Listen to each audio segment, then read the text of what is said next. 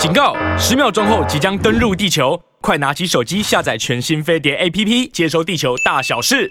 欢迎来到飞碟午餐，我是尹乃菁，我是林少宇。好，也欢迎呢朋友呢透过 YouTube 频道飞碟联播网来收看我们的直播。我们今天是做现场直播，诸天守望者，我们是做直播哟，今天不是录播啊。Hello，跟这个老朋友、新朋友大家问好，于芳好，AB 好，Some Yup Lee 啊，这个。感觉起来很像这个新加坡，呃，对，就是或是潮州话，潮州话，潮潮，你是潮州人对不对？我不是潮州人哦，你是福州人，对对对，哦，你是福州人，你会讲后后竹是这样讲后九威是吧？呃，你你讲的是半福州腔跟半台语，对，就是这个四不像，对 对。我不我不会讲，会听了。哦，你知道你哦，我会听，我小时候就在那个环境长大的，我爸我妈都会讲福州话。哦，对啊，那所以你爸妈都是福州人啊？我妈不是福州人，呃，我妈是福不是福州人，可是她有在福州做，从小从福州长大过。哦，你知道我去那个呃，我去福建嘛哈，然后呢，我在这个厦门啊、福州啊，呃，都参加过节目或主持过这种什么特别的两边的这个晚晚会哈，元宵这个晚会啊哈，那很好玩啊，因为。呃，在当地呢，就会非常的清楚，因为他的那个腔调呢，嗯，非常不一样，不同的。对，在台湾我们比较，就在台湾我们比较没有那么有没有什么中北部腔啦、中部腔啦，不是有这样分吗？还是有分，还是有分。但我的意思说，没有这么的，没有这么的明明显。因为福建是多山，所以它的区区块都被割割得零零碎碎。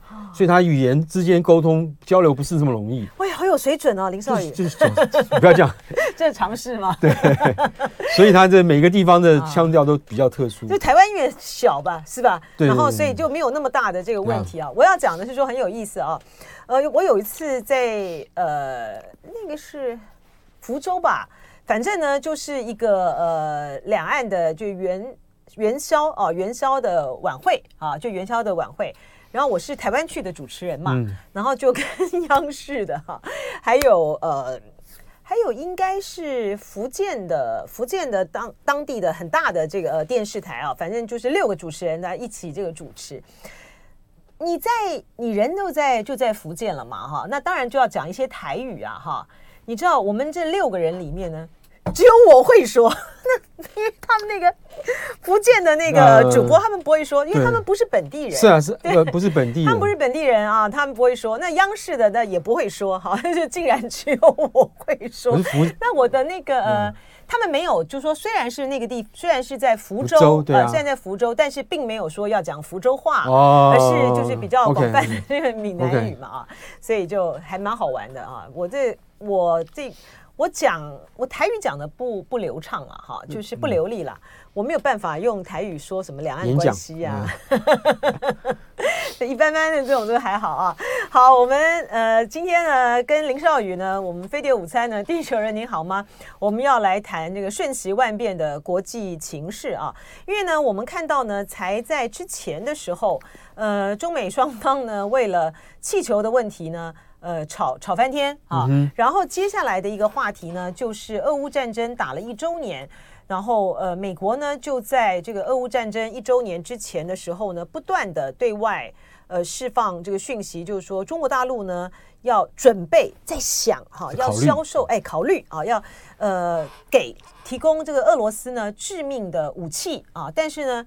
他也没拿出什么证据出来，没有，他没有拿出证据来。然后中国呢，也非常的出人意料之外的啊。虽然说王毅之前的有预告，但是呢，还是让大家觉得蛮意外的。就是中国呢，对于俄乌战争呢，提出了他的立场文件，主要呢是因为他愿意呢主动担任呃调停哈，啊愿意做这个贡献。他有里面有这样讲啊，有有做出要愿意扮演这样的角色，但是他并没有提这个路径图啊。嗯，然后呢，就在呃，大家就想说。中美双方呢，有没有可能呢走出这个气球风暴，然后呢要呃进一步的呢要重新的把这个呃联系管道呢，特别是高层联系管道打起来的时候呢，因为拜登呢表达了这样的意愿嘛啊，他说他会跟这个习近平通电话，没想到呢爆出来一个就是美国的能源部啊，先是呢公布了一份报告，华尔街的独家的报道啊，就说他们呢他们。经过他们的调查啊跟研究，新冠病毒呢是是来自于缘起呢，是来自于中国的武汉实验室、嗯、啊。虽然说呢，他在这份报告里面呢，也说他们自己的这个是低度啊，就可信度是比较信心指信心信心信心程度是低度的哈。但是呢，来自于能源部的调查还是很受到瞩目。拜登呢却说，呃，有关于这件事情呢，到底缘起是不是呃武汉的实验室？其实美国政府并没有定论。呃，或对他还为另外他另外另外一个说法说，美国政府还没有达到一致的看法共识。对，对那我呃我们会认为说，拜登的这样的讲法，就是为了要让他和这个习近平呢再次的通话。来去铺垫嘛，对对对，因为你在这个问题上面，这个是中国，这个是中国大陆的这个重中之重的一个议题啊，这个比其他很多的议题都来得更重要，更重要。所以如果说拜登呢，在这件事情上面呢，你就压了这边，就是呃，就是就是由武汉实验室流出来，那两个人不要见了。要很久都可以不要见，跟两个人都不要见了。你这个最好，你拜登呢是能够连任成功，我们以后再说吧。那你如果说没有联络成功的话，我们真的是相见不如怀念，可能连怀念的这个情分都都没有了啊。虽然拜登这样讲了，但是今天呢最新的进展呢，就是呃 FBI 的局长呢，他竟然呢在接受访问的时候呢，是，是肯定的说，根据 FBI 的调查，他们确信。啊，新冠病毒呢是从武汉实验室流出来的。他说，他说，他中间有个可能。对啊，可能啦，可能啦，但是他的这个可能就比能源部的可能更强了啊！大家还记得在去年的时候呢，呃，在拜登的要求之下。呃，FBI 他们这些安全单位在九十天内要交出有关于新冠病毒缘起报告的时候呢，当时 FBI 所做的这个调查呢，它就是说有可能是由武汉实验室流出来的，而他那个时候呢，他的可信度呢，他们自己给他们自己的可信度是中度，是比能源部这次呢来的高哈。但是呢，我们看到这个 FBI 的局长在这一次在接受访问的时候。对于它的来源啊，就是为什么他们会认为可能还是来自于呃武汉实验室，好像并没有多做阐述啊。没有。但关键在于是说三月八号，好，就是有关于调查新冠病毒缘起的呃相关的单位，包括能源部，包括 FBI，他们要到国会去作证，是好要可以作证。所以说这个火点燃了之后。对于中美关系来讲，是不是一个重大的变数？我有一个，先跟大家谈一下这个 FBI 的这个局长的说法。这他就说，他就他就说，这个可能，呃，用英文，用他用英文英文原文来说是 more likely 是由实验室这个这个跑出来的病毒。那么他并没有，他他但，当当然他并没有解释说这是刻意的呢，还是？呃，不小心的，心的嗯，它是属于实验室的安全控制的意外。是是，然后另外一个问题就是说，这个拜登那时候要求各情报单位去做研析的时候，他是要求所有情报单位都要去做。嗯，然后呢，由情报总监去会诊出一份这个，如果你们有共同的结论看法的话，汇整就出来。目前呢，并不是全部的情报单位都都把这个报告这个交出来了，还没有完成。嗯，嗯，另外一个问题是说。在美国情报单位有大有小，资源也不一样。FBI 是其中一个很重要的这个资源比较多的单位，嗯，但是另外一个资源更多的单位叫做中央情报局，到现在为止还没有定论。CIA 对 CIA 怎么说会会会影响到说到时候美国政府的一致的意见是什么？哦，真的吗？CIA 会是最终的呃最终的一个理论上各情报单位都吗这各情报单位都有自己的管道，可是 CIA 因为资源是最庞大的。嗯，因为他们有四个情报单位啊，呃，就是 FBI、CIA，然后呃，国家情报委员会啊。然后还有一个是安全与什么什么什么战略什么什么委员会，是不是？对不对？呃、对，那呃，对对对，反正它就有四个就对了啦，哈。然后呢，当时呢，FBI 呢做的就是我们刚才提到的，它是中度啊，就是中度的可信度，他们认为可能是武汉实验室漏的。但是呢，比较负责长期的战略分析的国家情报委员会，他就比较倾向于认为说，新冠病毒呢还是从动物到人类的传播过程中出现的。那所以他们，所以他们这显见的就这几个这四大情报机构，他们的看法并不一致，并不一致。对，所以这也就是拜登连拜登所说的，他们没有达到一致看法。然后连科学家也有两种不同的看法。对，WHO 过去也有也有两种看法。WHO 一度曾经发布发一个新闻稿说，这不太可能是由实验室泄露的。嗯，然后呢，被这个 WHO 的这个执行长说，我们先不要暂且暂时先不要下结论，等到自己有科学的证据的时候再说。嗯，所以这个事情到底会不会得到定论呢？或美国政府呢会不会得到一致的看法呢？呃，科学上不太可能，政治上更不可能，至少是大气候来看。哦，但是政治上面呢，它却会成为呃被操作的一个很重要的利器。嗯、所以我们就可以看到说，在呃川普跟拜登在竞选的那个时候呢，呃，在美国共和党以及一群一大群的政治阴谋论者啊，他们呢在。对于说炒作啊，就是新冠病毒呢，就是源自武汉实验室的部分呢，其实是加了非常非常大的力度的。是，再加上他们的呃外围组织啊，比如说外围组织，对啊，就是什么，就是大纪元啊，哦、什么这些啊，所以那个时候的在这个网络上面的相关的类似报道很多啊。你还记不记得还有一个说是从呃香港逃到美国的一个科学家，一个女生。哎，有有有，你记不记得他不是说他他作证啊？他作证，他有确实的证据，就是从武汉实验室流露出来的。可是他到了他到了美国之后就不见了，就没听到，就销声匿迹了，就没有看到他更新的呃这更进一步的说法。所以到底是怎么一回事啊？而且呢，就你就觉得搞得很像是那个呃那个我们在总统大选期间的时候那个。那个爆料的那个乌龙间那个乌龙间谍案呐，说什么韩国瑜这边长期的有接受到中国的这个资助，所以因为呢，特别在选举期间的时候，这个问题是非常的复杂而敏感的。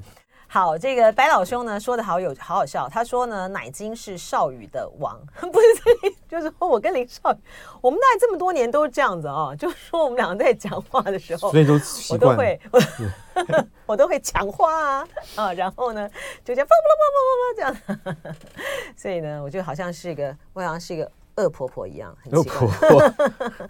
好，我们再讲一点啊，有关于呃美国现在呢又炒起。这个新冠病毒的缘起到底是不是源自武汉实验室？嗯、呃、的这个话题，因为主要呢，他三月八号的时候呢，众院呢会有一个听证会啊，就是经呃针对有关于新冠病毒缘起相关的单位呢都要去报告啊。那大家有没有觉得很特别？就干嘛？美国能源部，美国能源部调查这个干什么？它底下有个实验室。哎，没错，对，对，因为美国能源部呢，它负责监督。美国的国家实验室的网络，然后这个实验室呢就要进行一些生物的研究。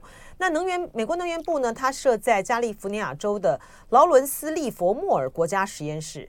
这个英文呃不，这个翻译起来念的那么长哈，所以就 Livermore，Livermore 对对 Livermore 这个实验室呢，它的 Z 部门啊，嗯，对于核生物和化学武器计划来进行分析，是供给美国情报部门。国防部门来做参考，就等于核生化武器的发展，对，跟美国的发展，其他国家发展是如何进度？其实这个是非常合理的，因为他们能源部还有一个很重要的一个任务，就是在监测，呃，这些一些国家发展的那个核设施。对，哎，它是不是作为民用？是，哈，没错。那所以像什么伊朗啊，什么这些都在他们的监测之中，哈，这都是能源部，能源部做。美国自己的核能发电厂也是他在控制跟管理的。是，所以呢，呃，他们现在就是看他们在三月八号的时候啊，在美国的众院的特别小组的听证会里面，会不会再点燃出一些比较大的这个火花？那这个引爆出来，假设有的话呢，那就引爆出来的这个震荡呢就很巨大了。因为呢，在第一时间的时候，当能源部说是低度可信啊，但是呢。还是是从武汉实验室流出来的时候，中国的反应呢相对冷静。嗯、呃，毛宁好像今天今天今天刚今天早稍早的时候有讲一些话。那是针对 FBI 的吗？呃，不知道，这个要查一下。嗯、那可能是、嗯、假设是针对他们的记者会，不通常都在下午吗？还是他应这个记者的询问、嗯、啊？否则如果话如果说是之前的能源部的部分的话，他们相对呢是比较冷静的啊。然后呢，但是呢，呃。今天 FBI 的局长这样说，他会不会有一个比较更强硬的回应？因为中间有一个很重要的转折，就是刚才我们提到的，因为拜登说他们还没有达成一致的看法嘛，那所以呃，中国大陆也没有就在第一时间跳脚，否则的话，大家还记得在赵立坚担任呃。外交部发言人的这个时候，有关于新冠病毒源起吵得可凶了，嗯，对，是吧？对不对？对，他们就觉得美国，你好好的去查你们在做那些实验的泄露的问题。这个、这个、这个连带这个议题在全世界最先提出来，澳洲都因此被中被北京惩罚了两三年。嗯，对，因为他第一个把这个把这锅汤给。先先翻了，对对，就是因为澳洲说，呃，新冠病毒呢是源自武汉实验室，所以中国在煤啊、红酒啊全部吧，对对，就是惩罚这个澳洲就禁止，直到直到澳洲改头换面，不不是改头换面，换了一个政府 之后，对，才才有不一样的，现在两中澳关系呢才慢慢的在恢复中啊。好，这是一个，另外一个呢。在今天来讲呢，其实是一个还蛮重要的一个新闻，因为它对后续的影响也是很大的。就是乌克兰的无人机竟然呢飞到了距离莫斯科只有多少？一百公里左右的一个城市。怎么会这样？这什么信息？呃，这是这是乌克兰在这个俄乌边境使用无人机，其实是很常见的，因为那是那个是你不小心就飞到对方的这个国界里面去。可是这次无人机呢？飞竟然飞进深入俄罗斯边境，到的到离莫斯科只有一百公里。一百公里是什么概念呢？就差不多是台北开车到苗栗，好近哦！就差不多你那个苗栗就这一段路程的的距离。那飞机的话速度就很快，它一下就到了。对对对，所以就差不多差不多一百一百公里左右。所以对于莫斯科来说，等于是呃这个敌人的威胁就到了家门口了。那就那对就。所以这个这个对这个事情对于这个俄国来说是一个是一个警讯。那还好呢，飞到这个莫离莫斯科一百公里那个无人机呢，是一个没有携带武装的无人机，所以没有在挂弹，没有在首都附附近造成伤亡。其他地方的无人机呢，有造成一些些许伤亡，可是都没有人命的上升，怎么都没有。它不止一架，不止一架，不止一架哦，不止一架，对对，不止一架无人机群啊。无人机，他们他们在边境的无人机活动很多，嗯嗯，可是这是深入到那个莫斯科，呃，靠近莫斯科很近。我说这一次是只有一架吗？没有没有，这是也是有很多架，可是有只有一架飞到那么近。哦，对，然后另外另外一方面，圣彼得堡在莫斯科跟乌克兰中间的差不多中间地带。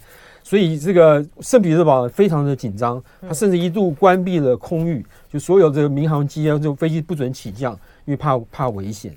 所以这个对于这个俄国来说，这你可以是一个未来升高冲突的一个理由，嗯，你也可以你也可以不是。那么到目前为止，普京并没有把这件事情这个这个扩大渲染。那这样当然，另外一方面，俄国的鹰派。就会指责普京说，你这是这个危害国家安全啊，等等等等。然后俄国的鹰派又开始说，我们要这个直接去轰炸基辅的总统府，要给他们一点颜色看看。不过这些他们都已经讲过很很多次了。嗯，这依照美国的标准，你气球飞到我的领空怎么样？打下来？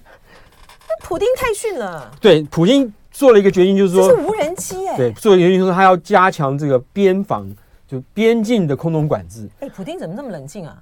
这这个是这是他这这个事情到目前对蛮冷静的哦。对，可是可是这话一讲出来呢，这些西方的媒体就觉得奇怪，说你难道俄国原来的边防就是就是这么这么空空荡荡的吗？就让他们如入无人之境是啊是啊，你跟乌克兰已经打了一年的仗了，然后难道你的边防还需要在在在这个时候才想到要？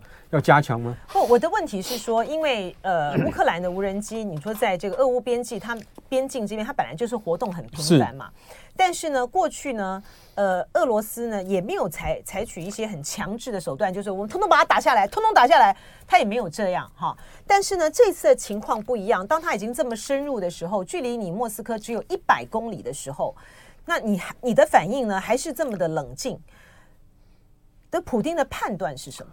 就不知道，就不就不知道。可是呃，目前为止，普京现在跟那个乌克兰呢，这个在这个巴巴巴赫穆这个地方，这个这个来来回回，你一下这个这几天我占了我占了部分领土，过两天乌克兰军队又又反攻回来，这个已经来来已经搞已经弄了一个月了。那么在这个在这个这个巴赫穆战事呢一直不顺利的时候，那么大家就想说，呃，普京有没有可能是在这个练兵？然后呢，为了这个开春的时候，或者现在现在已经春暖了，还没有花开啊，等到这个天气好的时候，那个会跟乌克兰来一场这个比较大的大决战，有决战。然后对乌克兰来说，就是它是它是一次大反攻。现在那边战争似乎有这种有一种有一种山雨欲来风满楼的味道。嗯，然后会不会说？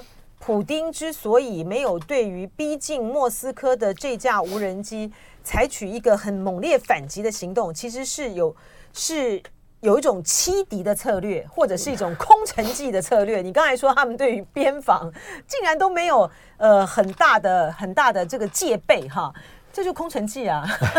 不是，我觉得我觉得那是那是因为在呃俄国跟乌克兰的战事里面。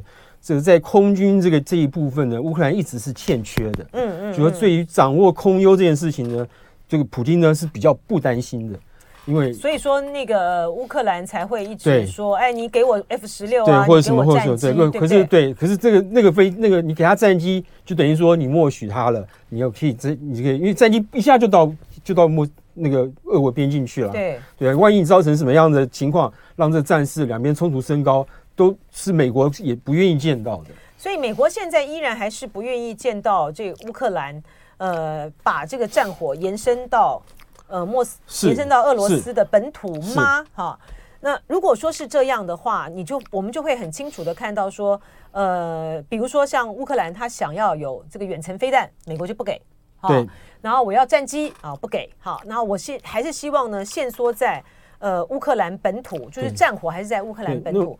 但是如果乌克兰一再的，如果乌克兰再次的越界，好，然后而普丁呢采取了强烈的反击的话，那就很难说喽。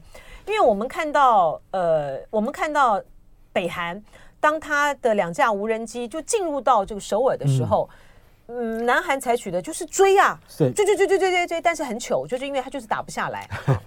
但是呢，对于普丁来讲，你如果说对于你进入的这个无人机，我就是因为他很有理由啊，他有他有完全正当的理由，是把这个无人机给打掉，哈，但他没有这样做。那如果说林少宇认为说，现在以这个俄罗斯他们部署的情况是一个大战决战将至的话。他如果在这场的决战之中没有取得一个关键性的胜利，对于普丁来讲，那会不会他在后续的对于乌克兰的这种越来越深入呃俄罗斯国土的这样的行径，他就会反击以以示报复？呃，当然可能，有可能，当然可能，对不对？对，当然可能。对，所以我刚才回到刚才讲那个，为什么不给他这个这有人战机 F 十六跑？那个这个情形有点像当年两岸在站在这个就是在国共不两立的时代，我们的那时候海峡中线基本上是我们的，海峡中线到对岸也是我们的空军的空军的这个势力范围。那时候美国人就说你绝对不能超过中线，刚刚开始的时候绝对不能进到它的内陆去。那空军飞行员那个艺高人胆大，谁谁谁，这有些人就会。就说我非要进去看一看不可，嗯嗯、就就是挨着那海岸线飞，或者进去一点点飞，然后回来就被惩处。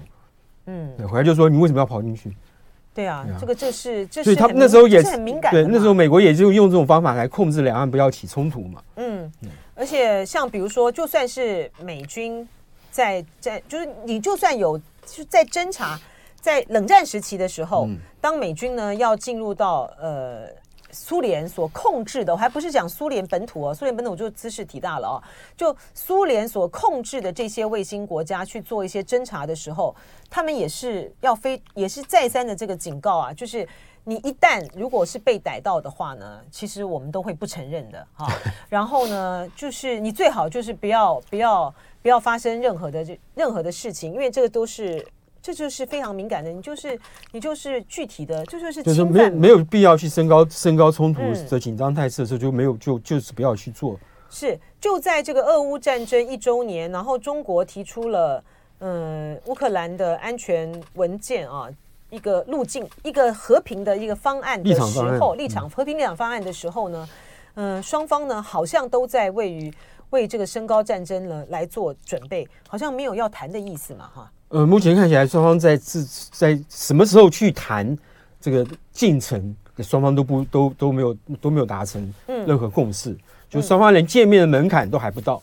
你怎么看这个中国提出提出这个文件之后的各方的反应，美国方面呢是非常的冷淡。了，是。好，然后他虽然没有否定啊，但是呢是很冷淡的，然后就讲的不不痛不痒，然后呢最重要的是呢，美国他所要行塑的就是不从布林肯开始，他要行塑的就是中国呢，他要卖致命武器给俄罗斯，然后呢我们呢警告哈。然后呢，他也他也考虑呢，要把这个相关的情报告诉他所有的这些盟国。我觉得他这样的策略跟做法呢，就是要巩固啊，呃，他们因为俄乌战争好不容易团结起来的这些西方国家的立场，不要因为呢中国大陆呢在这一次呃从王毅呢在慕尼黑会议里面跟这些欧洲国家，特别是欧洲的主要国家去化解了他们过去的比较。呃，比较对立的关系之后呢，让中国呢对从中取得这个利益，瓦解了西方阵营的团结。美国最担心的就是西方阵营的团结被被这个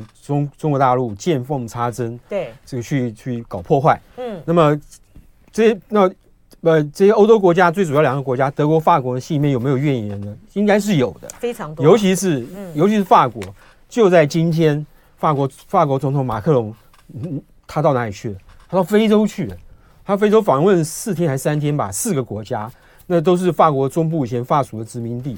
他依旧说，你们欧洲的事情，现在我既然插不使不上力，我就暂暂时先放一边不管。然后他我就去做我自己该本来就该做的事情。你们都不想不管非洲，我就在非洲发展我的势力。嗯，这是聪明的，因为。再怎么样，法国在欧洲事情上面，就算晚一点回来表态，他还是有相当大的影响力的。对啊，而且这个法国在非洲的利益还不少哎。是啊，是啊，对啊。所以法国是欧洲国家里面少数会卖，就是会更认真的去经营非洲那一块的影响力的。对，因为它不但是有实质的，因为法非洲是一块资源宝地。对，没错，没错。然后有很多法属的过去的法属的这个国家。跟这个呃法国呢，还是有非常紧密的联系。现在语言还是法文。对，所以它这些战略上面，还有这个经济上面的呃资源，它那个是非常大的，所以它算是很大的一块。还有一个国家也在努力的经营非洲，就是中国大陆。那中国大陆就非常对，它非常非常的厉害。对，就是中国大陆呢，因为在历史上面是这些非洲的弟兄们把他们扛进联合国的，是，所以中国的外长呢。在开年的第一个出访，一定是到非洲国家，或是就任以后第一个出访，也就任以后也也可能是一,一定对对对，最重要就是他开年就新的一年开始的时候，他第一个访问的呢，一定是非洲国家。对，然后尤其在这次俄乌的战争里面，你可以看出来，绝大部分去对俄乌战争不表态，不不说这个是俄国是侵略啦什么，或是这个大部分都是第三世界。过去我们说第三世界。支持中国的国家，王毅这次又提出这十二提出这十二点这个立场立场的文件，基本上有有两个原因。第一个原因，第一个原因当然是不要中俄不要被美国给分裂了。嗯。第二个原因就是中国要跟其他那些在联合国或者在其他国际组织之间不表态的国家要拉好关系。嗯。他不能因为不能，他美美国每做一步都会侵蚀他的利益一点，他要把这些利益给美国的侵蚀给打击退。嗯，而且不能击退，也要消减，对，对不对啊？然后呃，比较有意思的是，俄罗斯的呃克里姆林宫的发言人啊，他在中国提出这个文件之后呢，啊，竟然不是全力的支持，他没有完全的支持，没有完全支持哦啊，因为呢，中国在第一点呢就强调要尊重。每个国家的主权领土的完整。对，可是我可是我觉得他也这话，这中国是说什么叫做这个，就是说主权领土完整，看起来是说我替乌克兰讲话。好，呃，这个我们的 我们的听众朋友啊，我们的这个网友在看我们呃 YouTube 呃飞碟联播网的网友呢，哇，真的是都非常的程度都非常的好，非常的有水准啊，也谢谢你们的这个指教。像呃凌波微步呢，他就讲说。呃，乌克兰现在已经是中美俄三方博弈的地方了。然后，Erica AZ 呢，他说以前呢，非洲有超过三分之一的领土是法国殖民地，讲法语啊。就是我们现在看法国足球队有多少有多少的这个黑人就了解法国和非洲关系，这也是哈，是是没错啊。这个呃，林波维布在讲到有关于呃中国大陆中国呢发表的有关于乌克兰的这个文件。事情上就说，中国的目的是在亮明立场，并不是要去讨好谁啊。嗯、我就说中国，因为他在第一点呢，就强调了要尊重各国的主权、独立，对和领土完整，主权独立和领土完整啊，都应该得到世界的保障。对，就是。俄罗斯呃，克里姆林宫的发言人，我想他今天的这个谈话就是冲着这一点来的啊、哦。他就说呢，呃，俄罗斯要确保他在乌克兰的四个地方哦，现在已经有四个地方，对，四个地方哦，他们的这个呃所有权跟控制权。对，可是呢，哦、这个有这个美从美国人的观点或从美国媒体的观点，他很自然就会问说。好，你说这个中北京说主权独立、领土完整都应该得到确实保障。那请问你北京，你你如你你如何看待这个原则应用于俄罗斯对乌克兰领土的主权主张？到底是保障了呢，还是那你保障的是这个入侵这个呃俄罗斯入侵入侵乌克兰前还是后的领土主张呢？他们不讲是入侵啊，他们讲是我们是特别军事行动。对啊，对啊，所以这这就这就是这个北京这个文件。暧昧的地方嘛，嗯，那当然是啊，他他现在两边，他现在就是在两边维持一个呃亲俄罗斯，但是呢，但是呢，也也没有疏远，也没有采取一个立场，就是疏远乌克兰嘛，所以才会让这个乌克兰的总统泽伦斯基，他对于中国的这份文件呢，他表示的是一种审慎的呃乐观的一个看待，对，因为他知道中中国大陆或是北京是。对乌克兰的安全来说至关重要。嗯，你不能一一批一脚就把这个北京踢开来，那是那是对你来说，对国家对他乌克兰国家来说是是有伤害的。如如果说接下来呢，俄罗斯呢，如林少宇所预期的，他现在在准备一场大战的话，嗯，对于和平的方案和进程来讲的话，有好有坏啊，就是说。嗯、呃，他有可能就让这个这个什么和平方案，你还没有提出路径图来，但是就已经被毁掉了。但它的另外一种可能性呢，就是大战一打下去了，是对决战一打下去之后啊，看看我们的这个 iPad 没没电了，所以我现在就看不到 网友的回应了。好，我们再我们再回过来，就他也有可能大战一打之后哈，他就会让反而让这个和平呢。谈判有一个介入的时间点，对，或者说他这次打得非常顺利，嗯，然后他这个能够拿到更多的筹码，逼乌克兰上桌，是，这有这是另外一个可能。嗯，那然后这个有关于俄乌战争的，嗯，相关的争取结盟的行动呢是没有停的啊，嗯，乌中国呢发表了立场文件，布林肯呢他现在呢在结束了这慕尼黑会议之后呢。他就到了中亚这些国家呢，去去访问访问。对、啊，这个对于美国国务卿来讲，到中亚这是很罕见的。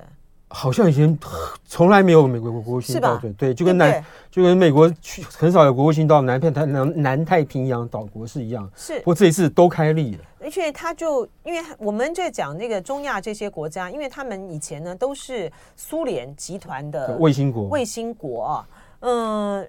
所以就斯坦系列国，什么斯坦什么什么斯坦嘛哈，斯坦系列国，那他们跟这个俄罗斯的关系呢是非常好的。对，但是呢很特别，在这次俄乌战俄乌的战争的时候呢，有一个国家对于俄罗斯的行径表达了不一样的看法。哈萨克。对，哈萨克呢竟然呢是当着普京的面哈，对于普京的这个行动呢表示了不以为然。可是你不要忘了，哈萨克的总统。去年一月的时候，他们中他们国家发生叛变啊，然后俄罗斯马上派了两千五百名部队到阿萨克去帮助总统平乱，而且二十四小时还四十八小时就把变乱给弥平了。是，所以在这种情况之下，他还是他还是对普京的这个入侵乌克兰行动不不假辞色。我觉得他担心的就是我会不会成为第二第二个乌克兰？就是啊，而且如果说我这次站在俄罗斯这边的话。虽然说他们跟中国的关系呢，现在是都是非常都是非常好的，可是你也难保，就是我觉得他们心里面还是会存在着一种不安。对，就是如果俄罗斯入侵乌克兰成功，下一次第二个是会不会是我？然后第就算下一个不是来自于俄罗斯，中国会不会用什么样的形式来去对我们进行这种实质上的？实质上的在安全啊，或者是经济上面的一种侵略。我觉得对他们来讲的定义就是这样。对，可是对，可是对于这几国来说，他们在过去一年的时间，他们所做的事，他们希望借着拉拢、拉近跟中国大陆的关系，来这个能够保障。自己免得免就减少一些受到俄国来自亚洲俄国的压力，所以他这就是一个很难，就是他就必须在一个两两大强国之间，他要取得一个安全对利益的平衡点。没错，所以胡习近平上次去访问的时候，他们基本上在这五个国家都受到一定程度的重视。嗯，所以呃，习近平在这个疫情之后呢，第一个选择到中亚国家访问，他也是有他非常重大的是是没错，尤其中亚对外交部署和意义。中亚对于美国来说，对于中国来说重要性远比对美国来的重要性来大。但问题是，呃，现在呢，布林肯呢，当他们看到美国看到这一块去的时候，我对于他们会得到什么样的成果，我是有点很大的问号的。我觉得南太平洋可以用这个这个加大力度去保证去援助的方法。当然，你对哈萨克那些斯坦国也可以，可是它离。苏太远了，太远，对，他离美国太远，离中离中俄太近，对，所以、嗯、所以这就是很很难了哈。然后还有一个就是利益的关联性呢，有到底有没有这么强哈？呃，对于这些国家来说的话，他们他们对于中国的担忧，我刚才虽然。讲到说是他们对于中国有潜在的担忧，嗯、但是大体上面来讲，他们没有这么大的这么大的不安全感。对，哈、嗯，对，至少中国没有去侵略它。是啊，是啊，而且它就跟这个印度的状况完全不一样，因为它的历史上面也没有发生什么重大的边界冲突啊，它多它多半都只是在那种什么割让哈，尼布楚条约什么条约，对那种割让哈，就是中国是中国是受害的一方，就是这种割让。但是呢，印度就不一样了。所以布林肯呢，他现在正在印度啊，嗯，印度呢是，对，印度呢是，嗯，中国呃，美国呢在应对呃中国崛起挑战中的一个很好的伙伴啊。呃，对，印度也是一个另外一个大国，也是一维两边的高手。对，而且在在中俄之间玩的快快痛快痛痛快的很。对，而且这。中国跟这个印度之间的争议太多端了啊，所以在这种情形之下呢，美国可以去拉拢印度的筹码就变得就变得多了。我我觉得唯一可惜是中国跟印度的争议，我们都很难这个当场看到现场直播。哦，你是说边界的？对对对，哇，那实在是对啊，那个丢丢石头啊，对啊，然后用这样子互相用这个肩膀这样顶啊啊，这样。你你要想想看啊，在这么高山的这个地方。做这些东西，这是很辛苦的、欸、哦，那非常辛苦，而且两边的人都非常辛苦。而且你，而且呢，虽然他们是丢石头，他们那种是很激烈的，他这几乎是这近身肉搏。对啊，没错，对不对？而且有死人。对啊，这是这个是很很激烈，这个不输这个飞机大炮啊。然后因为那种 那种的那种张力是很强的。你今天我在一个很遥远的地方，你一个飞弹这样打下来。那是他是那种是另外一种状况的威胁。我们这是近身肉搏，今天我们这样子在那边一推，不是你死就是我活，哎。对，就我觉得那种那种打架，不是那种那种冲突，基本上已经不是说我为了国家的领土，而是说我你干嘛打我？嗯，就变成个人这种的反应。嗯，好，这个是他们在美中美哈，在呃乌克兰，除了这个西方的这些国家再去争取。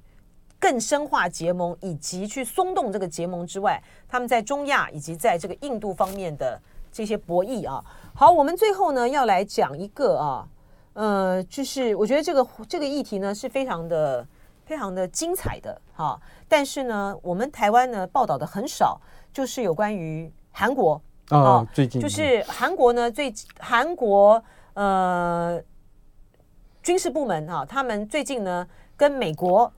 有一个很很密切的一个军事的合作和参访，美国呢第一次开放它的核舰艇，呃，它不是普通的核核潜舰，它是战略核潜舰，让这个韩国的这个军方人员呢上舰参观，并且呢他在上面呢他们在简报报告的过程中演示了，一旦呢呃南韩遭遇到北韩的核武威胁的时候，美方的应对策略会是什么？对。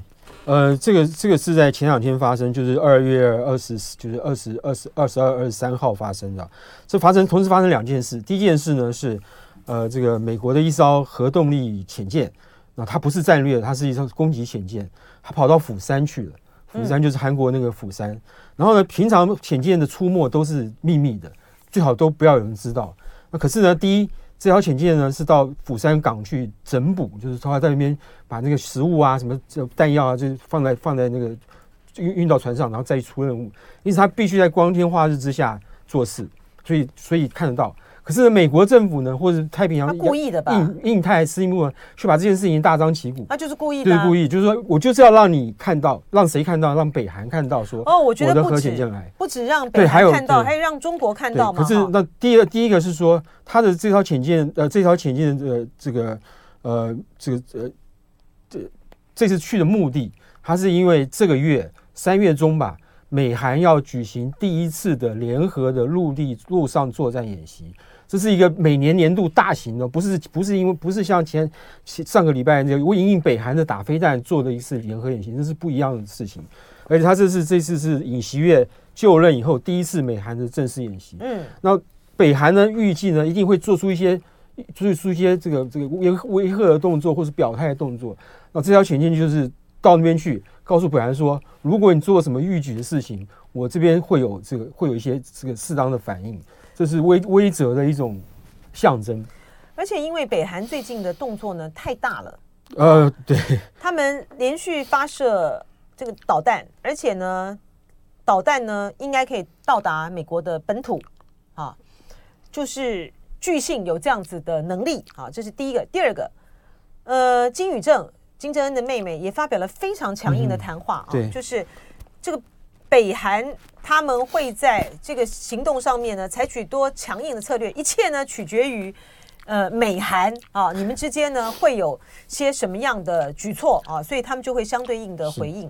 可是呢，现在拜登政府对北韩的做法就是相应不理，不理会，他是一方面呢不理会北韩的威胁或是恐吓，一方二方面呢加强对韩国的这个帮助跟协助。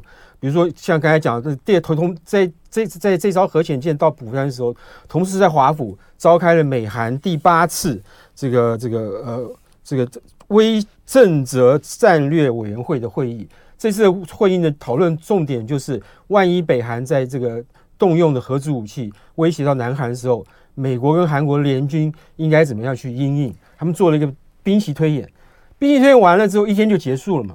第二天呢，他们把整队人马，美国国防部人带着韩国国防部的官员到乔治亚州的一个哦，还有俄亥俄级这个潜舰的基地去。然后俄亥俄级潜舰什么舰？什么是什么样的武器呢？它是一个战略核潜舰，意思就是说它是这个潜航潜伏在这个是这个五大洋中间。然后呢，万一接到美国总统命令说他要攻击，要发射核武武器给到中国去啊，到俄国去啊，到敌人的领土里去，他就这个在。海底下发射导弹飞到那边去，它是战略打击，它不是一般说我打你的码码头啦，打你的军港啦，打你的飞船舰啊，没有，它它不会打这些东西的，它就是打了核武器就跑掉，好可怕啊！对啊，就是、欸、这就像我们在电影里面看到的，对对对对，没错没错没错。你说它是二害二级，二害二级的核潜舰，核潜核潜舰都是对它它是他们的潜舰都是核潜舰，对，然后它就它是可以它是携带核弹头的，哦，对对，然后它现在有十八艘吧。美国有十八艘，十八艘期待核弹头的潜舰，对对对，就是俄亥俄级的潜舰，四艘因为这个就过去几年反恐啊，用不到这些东西，四艘改变了，就把这个核核弹头的飞弹拿掉，是就放的是巡弋飞弹的那种传统武器，还有十四艘是担负这种任务，在全球大洋里面，这个你不知道它在哪里，所以大家当然很觉得很。很震慑的地方在于是，当美国第一次跟韩国展示这个核潜舰，对，同时还做了兵棋推演的时候，是不是表示虽然在台面上面，美国的这些文人官员都没有回应北韩的威吓，对，但是实际上军方人员是备战，已经在做，哎，对对对，是是，是不是？当然当然，对。哇，当然，当然，对，对啊，所以这是对韩国来说，这是美国的核保护伞或核震慑手段延伸到盟邦的一个部分，很重要的部分，一个具体，这具体展现呢。所以是拜登为要拜登让韩国放心说，你放心，我们对你的核核核核保护承诺是不会跳票的，嗯、我就做给你看。他从前年开始就告诉他，就告诉韩国说，我们会这个这个不定期的、例行的派出带有核武器的这个飞机啦、这个战舰、军舰啊，到到到到你们这边来。而且美国呢，他从来他从来没有说我我不会第一集哦，对对对，他从来都是说我会第一集哦。